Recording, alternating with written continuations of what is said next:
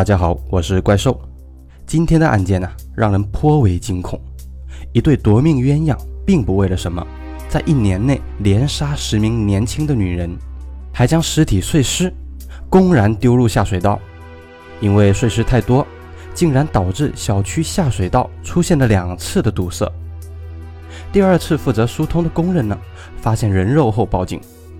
他们为什么这么疯狂呢？至今无法解释。柳州是个好地方，山清水秀，经济也不错，女孩也很漂亮。早就听说桂林的妹子一枝花，柳州妹子顶呱呱，南宁妹子黑妈妈。二零零二年的二月，柳州却发生了一件惊天动地的大事儿。某小区的一栋居民楼下水道堵住了，怎么回事呢？此时正好是春节前几天，大家都喜气洋洋地等着过节。这栋楼的居民发现臭水外溢，忍不住骂起来：“这又是哪个缺德鬼，朝下水道乱丢垃圾？跑到楼下丢个垃圾，难道会死人吗？这还让人过年吗？”另一个居民说：“嗨，还能有谁？肯定是五楼的张勇啊，就是做卤肉生意的那一家。上次下水道堵住，不就是因为他家丢的烂肉吗？这人最没道德了，卤肉过期卖不掉了，就随手扔到下水道里面。”上次那个疏通的工人呢，从下水道清出一盆盆烂肉，张勇家里也是一股臭肉味儿。谁住在他家附近，真是倒了八辈子血霉了。张勇对门的邻居忍不住说道：“不是看他家老婆谭冬梅为人还和气，经常来和我们说好话，我早就去报警了。他家这股臭肉味儿，这一年就没断过，也不知道是什么肉这么臭，味道大的时候，我闻到就吃不下饭。”跟他们说了好几次了，也是没用。那个张勇一看就不是什么好人，贼眉鼠眼的，还找一个比自己大五六岁的老婆，也是奇葩呀。几个邻居联合起来找到小区物业，小区物业经理听了以后也皱起了眉毛，怎么又来了？半年前不是乱扔垃圾堵过一次吗？这栋居民楼的居民找到我们，我们去找张勇，他出钱找了个工人疏通了，花了很大的劲儿。掏出了一盆烂肉，这才几个月，怎么又堵了？哎，行了，我看他上次态度还行，我来找找他。第二天，物业经理敲门找到了张勇夫妻。张师傅啊，你家是不是又向下水道扔东西了？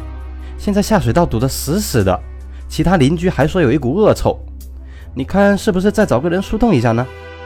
人家居民意见大呢，后天就过年了，人家有意见也正常，这事拖不得呀。物业经理做了很多年，遇到过无数类似的事情。一般来说呢，很少有住户立即就答应的，大部分是扯皮一通。凭什么说是我家扔的？谁家没扔过？要找人也得大家出钱这一类的。然而张勇夫妻态度却非常的好。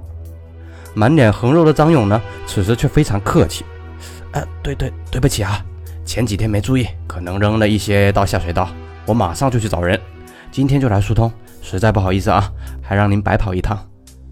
这边看起来很温和的谭冬梅，不断的给经理端茶递烟。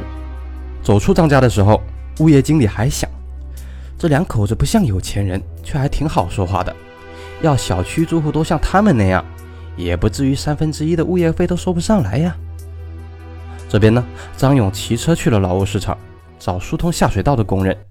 有意思的是，别人都找年轻力壮的小伙子。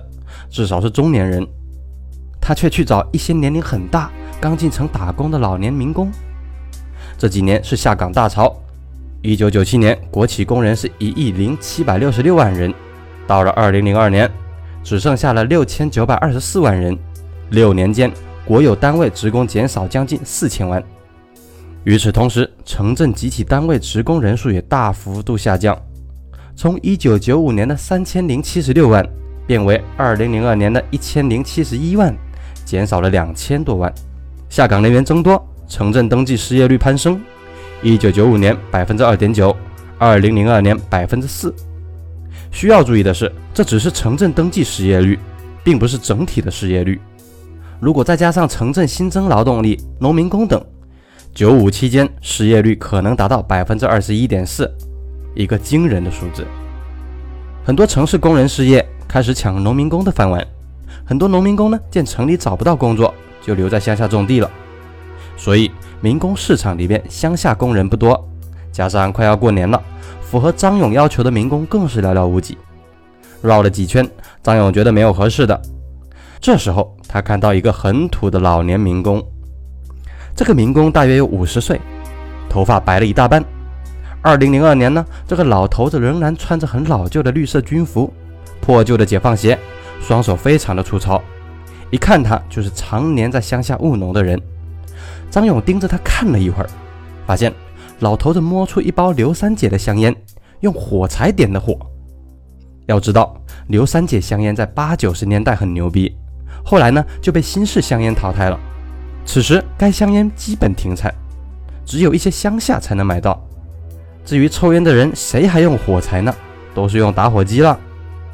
张勇由此判断，这个老头子肯定没见过什么世面，找他最合适了。于是张勇和老头子聊起来。果然，老头子一股浓重的桂南方言，不会说普通话，说话也是结结巴巴，一看就老实巴交。张勇觉得他很合适。你疏通下水道没问题吧？呃，还行吧。我上个月进的城，疏通过几家。我在乡下疏通过灌溉渠，差不多。好，那你跟我走一趟吧，有活干。这个姓李的老头子就跟着张勇走了。路上，两个人谈好了价钱。张勇将李老头带到他们小区的下水道，就是这里堵了，你疏通一下吧。我是卖卤肉的，之前我老婆将下脚料往下水道扔，可能就是这些肉堵住了。里面要是有肉。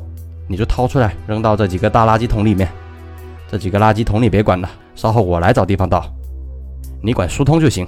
呃，记得要把垃圾桶盖上，不然臭味太重了，好吧？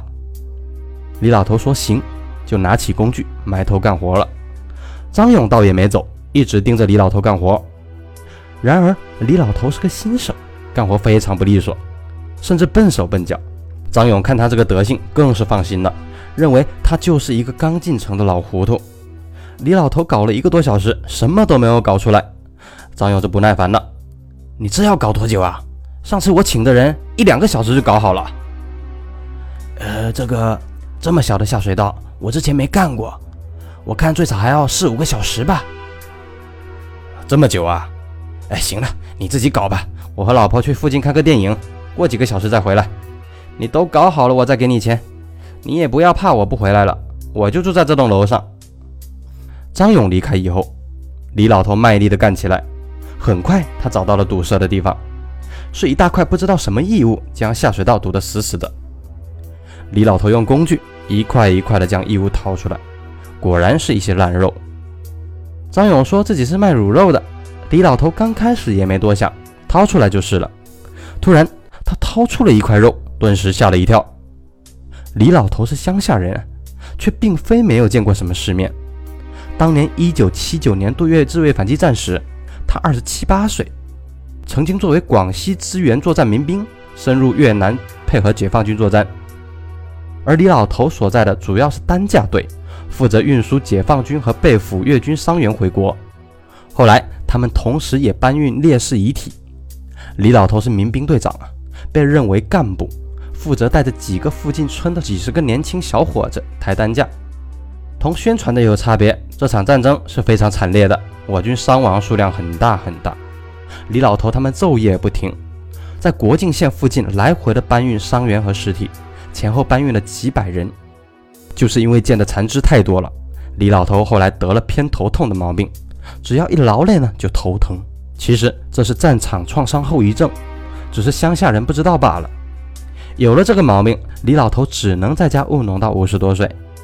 此刻，李老头看着这块肉，顿时吃了一惊。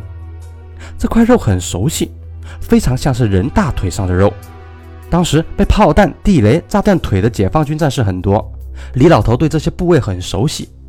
人的肉，尤其是腿部的肌肉分布很特殊，同牲畜是有很大区别的，自然普通人是看不出来的，但专业的军人。法医、刑警还是一眼就能识别，至于李老头这种人，也勉强能看得出来。虽然是吃惊啊，开始李老头只认为是眼花了。这朗朗乾坤，朝朝日月，谁听说在城市里杀人割肉的，还扔到下水道的呢？这又不是拍电影，对吧？随后呢，李老头又掏出一样东西，让他吓得一屁股坐倒在地上。这是一大块非常明显的人类头皮，上面还有头发，这些头发还很长，一看就知道绝对不是什么牲畜或者是宠物。要说姜还是老的辣，李老头在确认无误后，二话不说，连自己的工具和包都不要了，直接跑去报警。说起来，柳州警察警惕性倒是不错，普通幺幺零接到这种似乎荒诞的报警。首先要考虑是不是恶作剧或者喝多了胡说八道，而柳州警方呢没有含糊，直接就派刑警过去了。赶到这里的刑警一看这一堆掏出来的肉，也是大吃一惊啊！这不仅仅是人肉，而且还不只是一个人的肉。刑警立即问李老头是怎么回事，李老头迅速介绍了前因后果，但他不知道张勇的真实姓名，也不知道他住几楼，只知道住在旁边的一栋楼。刑警很高效，一边要求支援，一边立即从一楼开始盘查。张勇堵住了全楼的下水道，这事儿人人都知道。很快就有住户告知是五楼的张勇干的，刑警立马就去敲响了张勇家的门，里面没有人回答。犹豫了一下，这个案情非常重大，涉嫌多人受害的碎尸案，可不能含糊呀。于是刑警从车里拿出了撬棍，将张勇家的铁门强行的撬开。屋内确实空无一人，张勇夫妻都不在家。刑警刚刚走进卫生间，立即发现了可疑的地方。这里有一股非常浓重的血腥味和尸臭味儿，墙上到处都是黑色的污秽，几乎可以肯定就是凝固的血迹，最多不超过一周的时间。刑警们检查了其他的东西，发现张家居然有很多把菜刀，其中一把还是猪肉饭常用的剁肉刀，在这把刀上，肉眼都能看到。有些没洗干净的血迹，显然张勇和谭冬梅夫妻有重大的作案嫌疑。那么他们现在在哪里呢？来，咱们下期接着说。